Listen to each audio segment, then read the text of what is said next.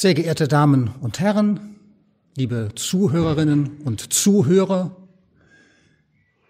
den Jedermannruf zu hören, wenn bei den Salzburger Festspielen das gleichnamige Drama von Hugo von Hoffmannsthal aufgeführt wird, muss ein bewegendes Ereignis sein. Eine Ahnung, die jedermann während eines Festmahls beschleicht, wie das, was sonst allgemein nur für jeden Mann, jede Frau zutrifft, nun auch ihn ganz persönlich angehen könnte, wird plötzlich Wirklichkeit. In dem Augenblick, wo er diesen Ruf wahrnimmt. Man muss ihn sich wahrscheinlich aus weiter Ferne kommend vorstellen, wie er dann vom Echo verstärkt immer näher kommt. Diesen Ruf können nur jedermann selber und die Zuhörer wahrnehmen, die Mitspieler hören diesen Ruf nicht. Es gibt von da an für jedermann kein Zurück mehr. Er kann sich nicht mehr zurückziehen, während sich alle anderen stattdessen zurückziehen und ihm nicht mehr hilfreich zur Seite stehen wollen. Im Nachhinein könnte es fast wie ein prophetisches Gleichnis angesehen werden für die Situation, in der sich heute die moderne westliche Welt befindet. Die Dringlichkeit und Notwendigkeit einer Sache erkennen, aber sie sich auch wirklich angehen zu lassen, das scheint offensichtlich zweierlei zu sein. Mit den Fridays for Future Demonstrationen legt die Jugend gewissermaßen den Finger so richtig in die Wunde. Es ist ja nicht das Anliegen der Jugend, irgendwelche neue Erkenntnisse zu bringen, neue Änderungsvorschläge zu machen. Die Berichte, die ersten Berichte vom Club of Rome liegen ja schon Jahrzehnte zurück. Und wer weiß, wie viele gute Veränderungsvorschläge in den Schubläden in der Zwischenzeit vermodern. Eigentlich weiß man längst, was die Stunde geschlagen hat. Aber es scheint offensichtlich an dem Willen zu fehlen, sich dieser Sache auch anzunehmen sich über die Ursachen der Klimaveränderung Gedanken zu machen, Vorschläge für eine Abhilfe auszubreiten, das scheint zunächst einmal die Aufgabe der Naturwissenschaft zu sein.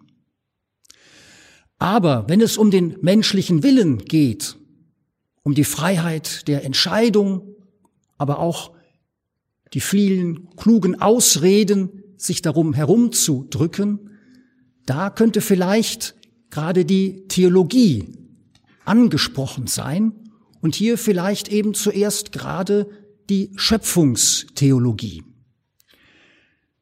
Ich bin beim späten Guardini auf eine Stelle gestoßen, wo er sich über die Wichtigkeit der Schöpfungsberichte der biblischen Schöpfungs- und Paradieseserzählungen Gedanken macht. Er beklagt hier ein allgemeines Versäumnis der Theologie, der Theologie und schreibt, sie hat den Gedanken des Paradieses nicht ernst genug genommen. Sie hat zugelassen, dass aus der menschlichen Existenz im Paradies eine Kinderangelegenheit geworden ist. Sie hat vergessen, dass der Begriff des Paradieses eine ständig wirksame Korrektur ein Abhebungshintergrund für das Verständnis des Daseins bildet, wie es nun geworden ist. Der Beitrag der Exegese könnte nun darin bestehen, wenn es darum geht, dieses Versäumnis der Theologie aufzuholen, die biblischen Paradieseserzählungen, die ja eigentlich am Anfang der Bibel stehen, doch zugleich als Frucht eines Nachdenkens zu beschreiben, das spätere Erfahrungen verarbeitet. Man fängt ja nicht gleich sofort an, sich über die Anfänge Gedanken zu machen, das soll ja erklären, was später daraus geworden ist. Also eigentlich ist es die Aufgabe gewissermaßen, die Bibel wieder von hinten her aufzurollen, zu verstehen, wie die ersten Erzählungen über die Bibel darüber nachdenken, was später geschehen ist. Und dabei eben auch kritische Blicke auf das zu werfen, was da geschehen ist und uns einzuladen, entsprechend auch mit einem kritischen Blick auf die eigene Zeit zu blicken. Versuchen wir also Guardinis Aufforderung nachzukommen und uns mit den Berichten über die Erschaffung des Menschen zu beschäftigen. Gerade im ersten, im sogenannten priesterlichen Schöpfungsbericht, wo Gott nach einer kurzen Selbstaufforderung, lasst uns Menschen machen, dann den Menschen, wie es dort heißt, nach seinem Bild, gemäß seiner Ähnlichkeit oder Entsprechung, je nachdem, wie man übersetzt, erschafft. Das ist ja nun eine gewaltige Aussage über den Menschen, der Mensch als Ebenbild Gottes. Und man trifft auch immer wieder die Versuche an, diese gewaltige Aussage ein wenig in der Literatur zu relativieren, um doch die Nähe zwischen Gott und Mensch nicht zu stark werden zu lassen. Aber wenn wir daran denken, dass ja diese Texte eben auch einen kritischen Blick auf geschichtliche Daseinszustände werfen möchten, kann das auch mit einer Gefahr verbunden sein. Wir müssen uns fragen, wem dienen wir eigentlich, wenn wir diese Ebenbildaussage zu sehr abschwächen? Eine Gefahr zum Beispiel könnte eben sein, wenn schon zwischen Gott und Mensch ja doch ein Abstand sein soll, dass so etwas wie eine hierarchische Ordnung entsteht, in der immer mehr abgewertet wird. Also zum Beispiel in der traditionellen Lehre wurde oft die Frau dann noch einmal gegenüber dem Mann abgewertet. Und entsprechend kann sich das dann auch fortsetzen. Natürlich in diesem Punkt, denke ich, gibt es keine Diskussion mehr, aber die Frage, wie die Schöpfung im Verhältnis zum Menschen steht, ist eben doch etwas, was ja immer wieder diskutiert wird und was eine wichtige Frage ist. Also zunächst einmal möchte ich warnen, diesen Ebenbildgedanken zu sehr abzuschwächen. Also Ebenbild ist ja die Zusammenziehung im Deutschen von nach Gottes Bild entsprechend seiner Ähnlichkeit, zusammengezogen in diesen Ausdruck Ebenbild. Eigentlich dürfte ja auch keine Gefahr bestehen, dass der Mensch zu sehr in die Nähe Gottes gerückt wird, denn ein Bild verleiht nie Identität. Also die Eigenschaft, ein Bild zu sein, verschafft niemandem eine neue Identität. Und wenn dann schon Ebenbild, dann möchte man ja doch, dass das Bild dann wenigstens möglichst gut und vollkommen ist. Sonst müsste Gott am Ende selbst ja ein schlechter Künstler gewesen sein. Und wenn wir die Reihenfolge uns einmal genau anschauen, es ist ja nicht so, dass Gott erst die Welt erschafft und dann sich fragt, na ja, wer könnte denn jetzt unser Stellvertreter sein? Sondern er führt eben erst dieses Selbstgespräch, wo er offenbar nach einem Gegenüber sucht, nach einem doch einigermaßen ebenbürtigen Gegenüber und dann eben den Menschen erschafft, damit er in ihm auch einen wirklichen Gesprächspartner hat. Ich denke, wir können diesen Ebenbildgedanken durchaus so weit fassen, dass er die ganze Schöpfung mit einbezieht. Es geht um die Ebenbildlichkeit der Schöpfung, die aber im Menschen am meisten zum Ausdruck kommt. Also das Geschaffensein der Schöpfung ist gewissermaßen so etwas wie das Material, mit dem Gott dann tätig ist und der Mensch so etwas wie das künstlerische Ausdrucksmittel um dann daraus Gottes Ebenbildlichkeit hervorzubringen. Und tatsächlich, wenn man etwas relativieren müsste, dann wäre es wohl am meisten der Herrsch Auftrag, der in diesem ersten Schöpfungsbericht dem Menschen aufgetragen wird. Denn wenn wir ihn uns sprachlich genau anschauen, ist durchaus die Frage, ob hier herrschen, untertänig machen, wie es Luther wiedergibt, eine angemessene Wiedergabe ist. Denn wir haben hier ein besonderes Verb, zwei besondere Verben, die aber beide die Bedeutung haben wie treten. Das klingt nun mal zunächst sehr stark. Wir denken an niedertreten. Aber wahrscheinlich haben die Menschen damals ganz andere Bilder vor Augen gehabt. Es gibt alte Bilder, wo gezeigt wird, wie der Mensch seinen Fuß ganz wörtlich auf ein Kalb setzt und es gleichzeitig vor einem anspringenden Löwen beschützt. Also, es macht gerade deutlich, wie sehr dieses den Fuß auf etwas setzen nicht Unterdrückung bedeutet, sondern Verantwortung, Fürsorge von vornherein mit einschließt und vor allem eben auch den Schutz vor Raub, vor Ausbeutung. Wir können nun natürlich weiterdenken, was dieses Treten positiv ausdrückt, das Aufgerichtetsein des Menschen, sein aufrechter Gang, die Möglichkeit schon vorauszublicken, die Hände frei zu haben, sich Werkzeug zu schaffen, aber vor allem eben das Gleichgewicht halten zu können, das heißt jemand zu sein, der auch in sich selbst ruhen kann. Als ich mich noch einmal mit den Texten beschäftigt habe, ist mir noch einmal etwas Neues aufgegangen, worüber ich früher nicht so nachgedacht habe. Dieser Schöpfungsbericht endet ja eigentlich mit dem Ruhetag Gottes, der Tag, der geheiligt wird und nach einer rabbinischen Tradition soll eigentlich eben der Sabbat die eigentliche Krönung der Schöpfung sein.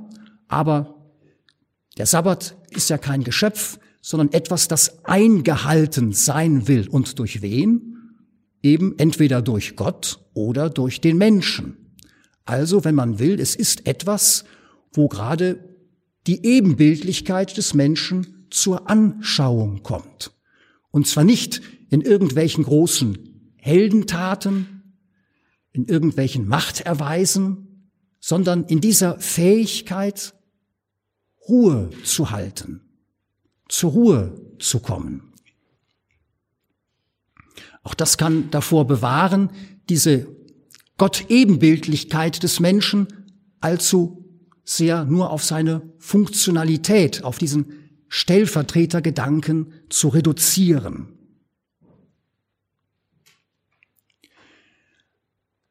Also einmal denke ich, durch das Wort Bild ist schon genug Abstand bewahrt zwischen Mensch und Gott und dann noch durch einen anderen Bezug, nämlich durch die Hervorhebung der Partnerschaftlichkeit. Das heißt, Gott Ebenbildlichkeit ist offensichtlich nicht etwas, das ein einzelner Mensch allein für sich beanspruchen könnte, sondern dass er eben nur in Gemeinschaft wirklich zum Ausdruck bringen kann.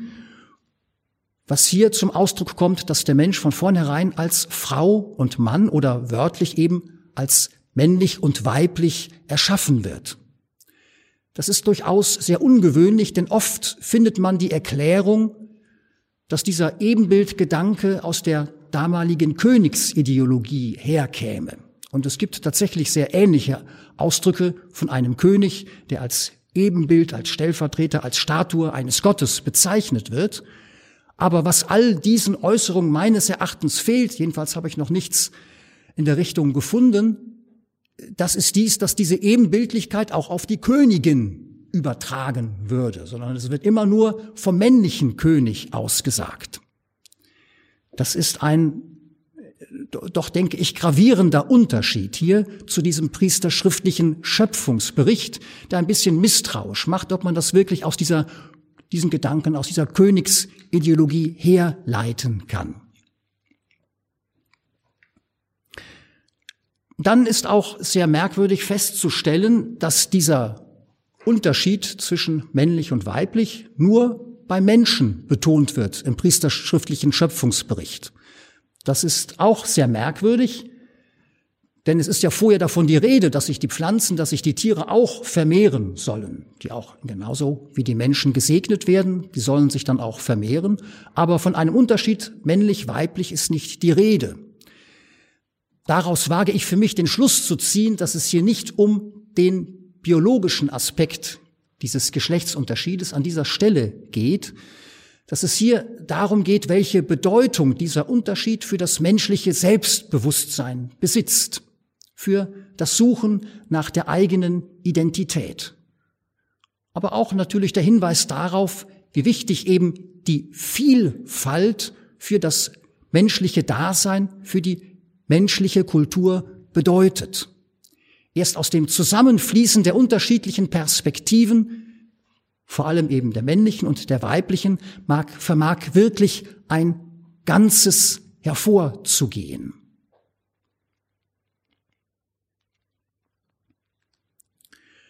Nun können wir uns fragen, wenn es nicht biologisch ist, woher ist er dann darauf gekommen? Nun, es ist ja ein merkwürdiger Umstand, wenn wir etwa auf die griechische Mythologie schauen, dass hier da die Gottheiten immer paarweise auftreten, als Frauen und als Männer. Nun ist es so, dass wir in gewisser Weise oder das gerne dieser Schöpfungsbericht als eben ein verweltlichter Blick auf die Natur ja schon dargestellt wird.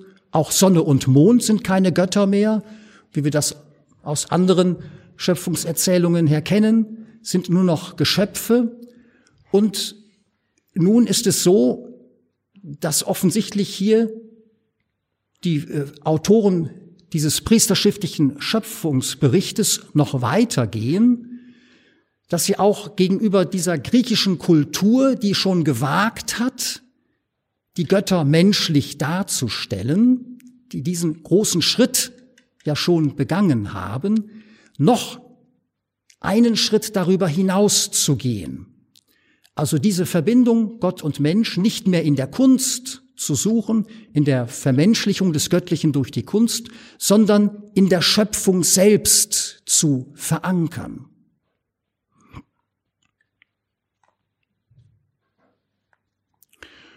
Und dabei ist mir dann eben aufgefallen, dass der Gründer des Pallotinerordens Vinzenz Pallotti dort, wo er sich auf die Erschaffung des Menschen, auf die Gott-Ebenbildlichkeit des Menschen bezieht, auch gerade diesen Aspekt, diese Beziehung, aber gleichzeitig Abgrenzung von der Kunst hervorhebt. Es gibt bei ihm eine Betrachtung, woraus ich gerade einen Abschnitt vorlese. Es ist also Glaubenswahrheit, dass meine Seele nach deinem Bild, er spricht hier Gott unmittelbar an, nach deinem Bild und Gleichnis erschaffen ist. Sie ist nicht ein Bild auf Leinwand gemalt, noch ein Bild aus Holz, Stein, Metall, sondern ein in sich selbst bestehendes, lebendiges, vernünftiges, geistiges Wesen. Das, was von Natur aus ihr unterscheidendes Merkmal ist und ihr wahres, wirkliches Wesen ausmacht und Grund legt, ist das Geschöpfsein, das in sich selbst bestehend dich, mein Gott, darstellt.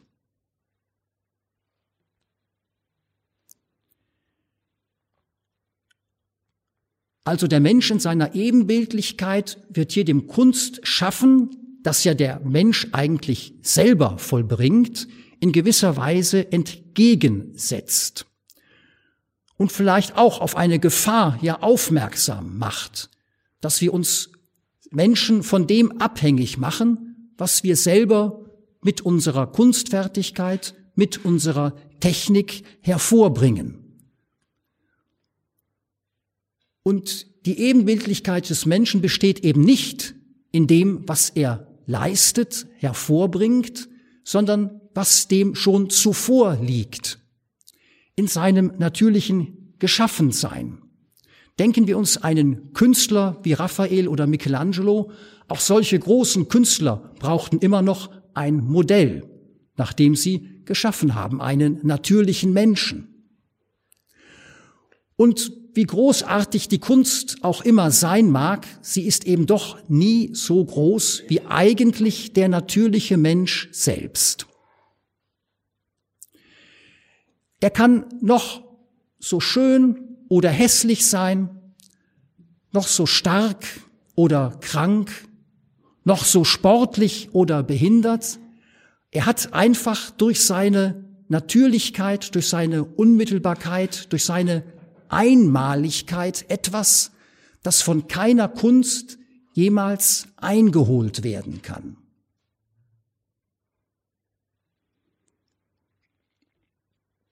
Und das, denke ich, ist das, worauf eben auch die Priesterschaft den Blick richten wollte gegenüber der griechischen Kunst. Man weiß heute, dass durch den Handel Kenntnis von der griechischen Kunst im Orient schon viel früher vorhanden war, als man das bisher angenommen hat. Also es ist durchaus die Wahrscheinlichkeit da, dass die Autoren der Priesterschrift etwas von griechischer Kunst mitbekommen haben und deshalb bewusst eben noch einmal über diesen Humanismus hinaus weiter gefragt haben. Also der Mensch ist immer mehr, als was die Kunst aus ihm machen kann, aber auch immer mehr als das, was die Zivilisation, was kulturelle Entwicklung, ja selbst was Religion aus ihm machen kann, die vielleicht immer eine besondere Seite seiner Gottesbeziehung hervorhebt, aber eben nichts noch zusätzlich ihm zu dem zu geben vermag, was ihm schon durch die Schöpfung gegeben worden ist. Und deshalb war das auch für Vinzenz Palotti ein Anstoß, gerade am Geschaffensein des Menschen anzusetzen. Etwas, was für jeden Mann, für jede Frau in gleicher Weise gilt. Unabhängigkeit von jeder Volks- oder auch Religionszugehörigkeit. Also in gewisser Weise ist der Mensch als geschaffenes Wesen bereits doch auch so etwas wie ein Urbild, wenn man so möchte, hat etwas Urbildliches gegenüber dem Kunstschaffen an sich. Die Kunst kann immer nur nachschaffen, was der Mensch schon als Original für sich vorstellt. Und das ist vielleicht eben auch wichtig hervorzuheben, wenn wir daran denken, welche Wichtigkeit heute die Technik mit ihrer Erzeugung einer virtuellen Welt erzeugt oder auch die Politik mit willkürlich veränderten sogenannten alternativen Fakten in der Propaganda bewirkt, gerade eben da die Aufmerksamkeit zu lenken auf diese Geschaffen, dieses Geschaffensein der Welt, das immer wichtiger ist, immer mehr ist, als was man äußerlich noch daraus machen kann.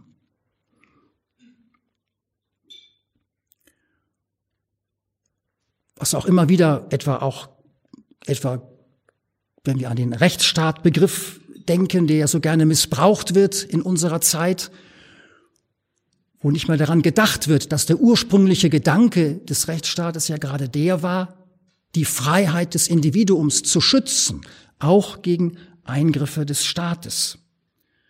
Auch hier also gegen Menschen, die verlassen sind von allem rechtlichen Schutz, die auf der Flucht sind. Gerade diese haben durch diese Ebenbildlichkeit, die ihnen zugesprochen wird, einen ganz außerordentlichen Wert, eine ganz außerordentliche Würde, die in der Gesellschaft immer wieder schnell vergessen und nicht genug berücksichtigt wird.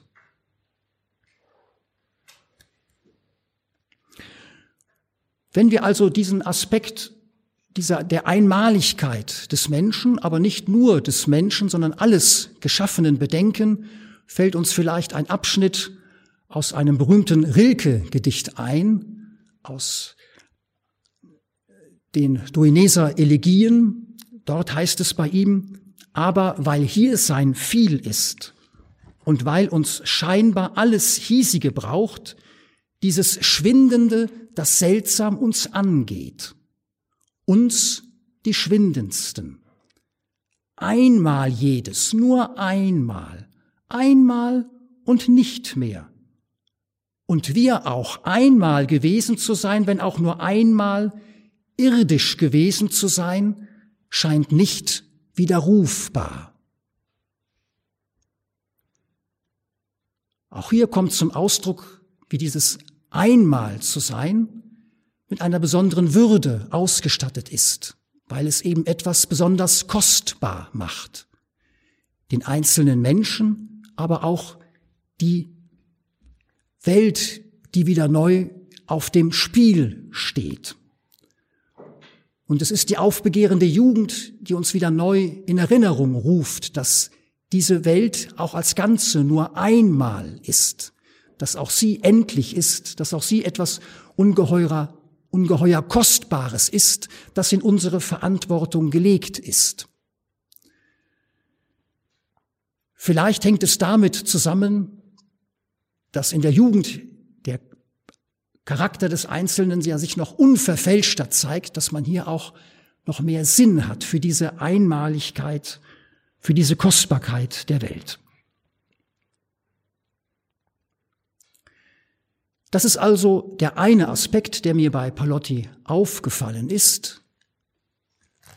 Diese Relativierung der Kunst, dass das Geschaffensein immer noch viel mehr ist was der Mensch, als das, was der Mensch selber aus sich heraus schaffen kann.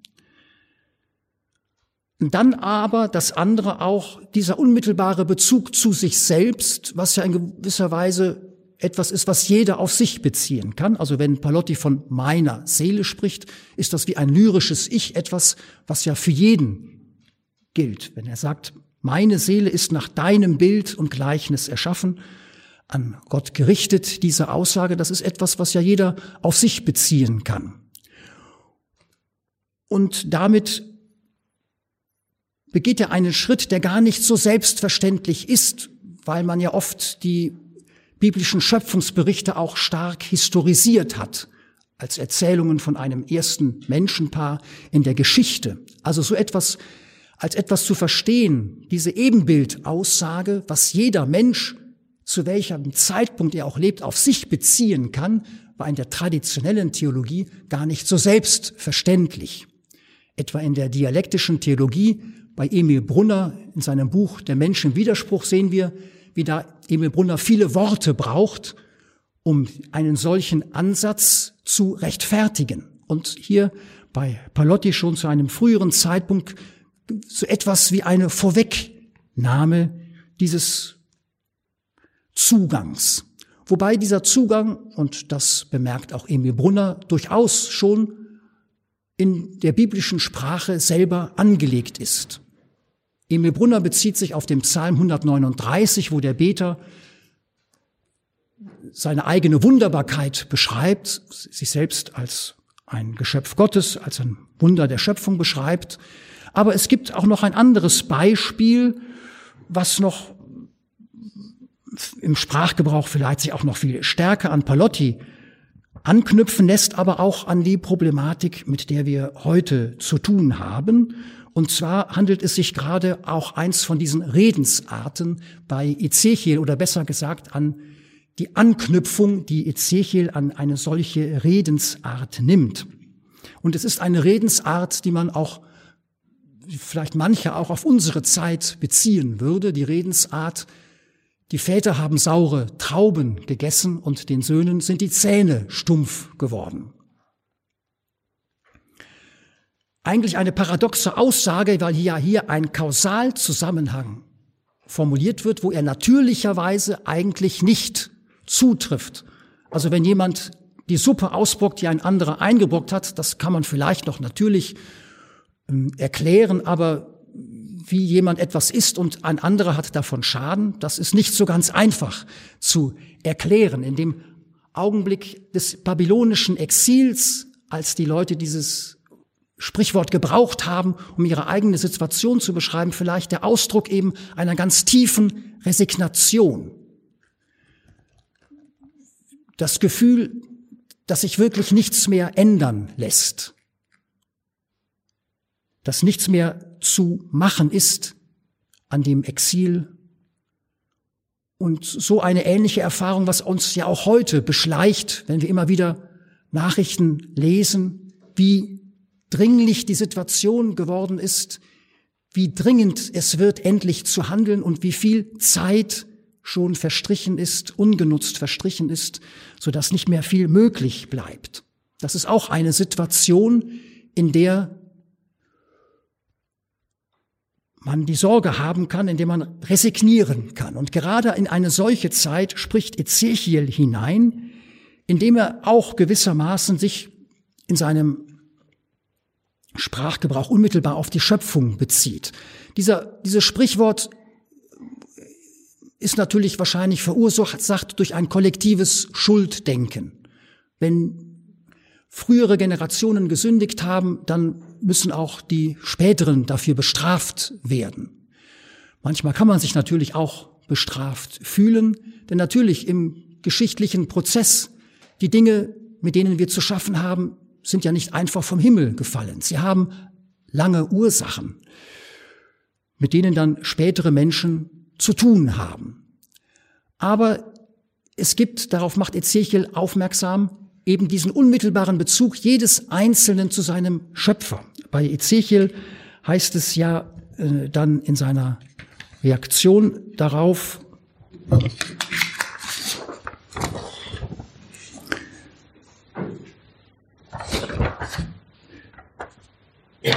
also ihr sollt das Sprichwort nicht mehr gebrauchen. Ihr dürft dieses Sprichwort in Israel nicht mehr brauchen. Siehe, alle Seelen, man könnte an der Stelle auch mit Personen übersetzen, alle Personen gehören mir, wie die Seele des Vaters, so die Seele des Sohnes, mir gehören sie. Nur die Seele, die sündigt, soll sterben. Also mit Seele ist natürlich die Person gemeint. Ich habe jetzt Seele übersetzt, um auch die Beziehung zu dem Palotti-Text ein wenig herstellen zu können. Also Ezechiel leugnet diesen Schuldzusammenhang. Wir müssen zwar die Folgen natürlich äußerlich tragen von dem, was in der Vergangenheit geschehen ist, aber wir sind nicht automatisch schuldig an dem, was wir selber nicht verursacht haben. Und hier sieht dann auch Ezechiel doch noch den Punkt, wo etwas noch geändert werden kann. Der Punkt, wo wir Menschen eben unsere Einmaligkeit, unsere geschichtliche Einmaligkeit erfahren, durch die wir eben aber auch mit der Einmaligkeit der ganzen Schöpfung verbunden sind.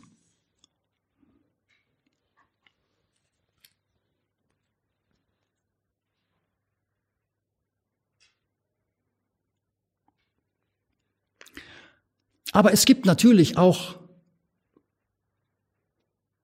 diese unpersönlichen Mächte, diese unguten Strukturen, die die Freiheit des Menschen immer wieder einschränken können, die aber trotzdem nicht allmächtig sind, die vom Menschen doch vielleicht immer wieder neu aufgebrochen werden können. Unsere gegenwärtige Situation ist natürlich stark wahrscheinlich vom Wett, von der Wettbewerbssituation geprägt. Das ist vielleicht etwas, was uns Schwierigkeit macht, die wirklich wichtigen Maßnahmen zu ergreifen, die Angst im Wettbewerb nicht mehr bestehen zu können. Eben dieser Zwang, besser sein zu müssen als die andere, etwas, was ja eigentlich in der Schöpfungsordnung, so wie die Priesterschrift sie gesehen hat, nicht vorgesehen ist, wo wir nicht besser sein sollen, sondern gemeinsam um das Gute bemüht sein sollen. Und eben deshalb lädt biblische Schöpfungstheologie dazu ein, sich auf diejenige Würde neu zu besinnen, die man sich nicht erst verdienen muss, in der kein Wettbewerb zählt, für die keine Anhäufung von Wissen entscheidend ist, sondern die Würde der Existenz, die wohl nicht eine Frage der Leistung, aber vielleicht so etwas wie eine Frage der Einstellung sein könnte, weil von uns erwartet wird, dass wir natürlich die Existenz bejahen, unsere eigene Existenz, aber die auch unserer Mitmenschen, die der gesamten Schöpfung. Die Jugendlichen rufen, wenden sich mit ihren Jedermann-Fragen an uns Erwachsene. Sie treten an uns heran mit den Fragen, wo ist eigentlich der Ernst hinter all euren klugen Ausreden, der Sinn hinter all euren gescheiten Machenschaften, das Ziel hinter all unseren ausgeklügeltem Taktieren. Es ist schmerzhaft, wenn man sich nicht mehr zurückziehen kann, wenn alle Ausreden nicht mehr helfen, wenn man wirklich auf sich selbst angewiesen ist, wenn man wirklich zu sich selber stehen kann, wenn man sich nicht mehr als Allerweltsperson verstehen kann, sondern wenn einem die eigene Verantwortung wirklich bewusst wird. Das ist schmerzhaft, aber vielleicht kann gerade aus dieser Not, aus diesem schmerzhaften Bewusstwerden dann doch noch einmal so etwas wie eine Energie entstehen, die bewirkt, dass wir gerade nicht mehr alleine sind. Eine Energie, die viele zusammen verbindet und die doch noch manches möglich machen kann, was jetzt ausgeschlossen zu sein scheint. Ich danke für die Aufmerksamkeit.